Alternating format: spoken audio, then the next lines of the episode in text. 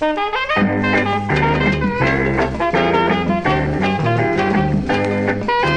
day I met a big man, he began a very serious conversation.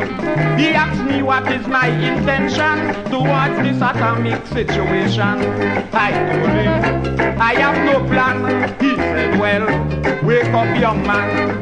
Will you live a bachelor life or will you choose a woman to be your wife? I asked him, what's his opinion? And I was shocked at the answer from the big man when he asked me, which is the wickedest woman nowadays?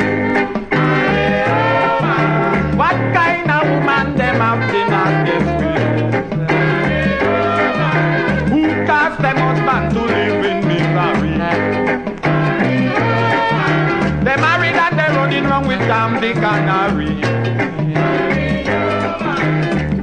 start to explain by presenting more facts again. Uh-oh, some husband will try, yet still their wives never satisfy. Some give them wife, house and land and all, yet behind him back they make him look small. Some men is like beasts that cannot be tamed, even when they're wearing a next man name. What kind you catch without hook? The husband is the cowboy and them is the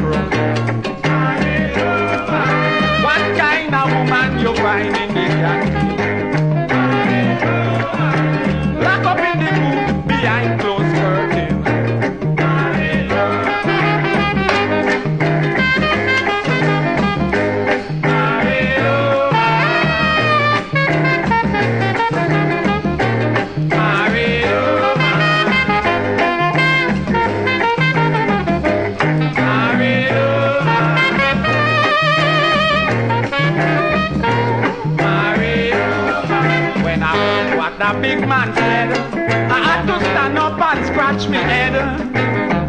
I start consider whether I should live as a bachelor. But up to then, I could not make up my mind. For I see a lot of cats that really look fine.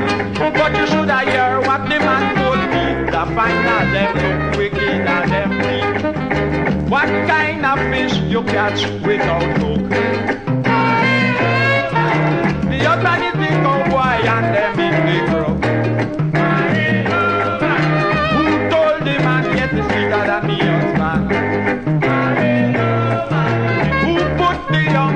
in the garbage can. Hallelujah. This is something going on over the land.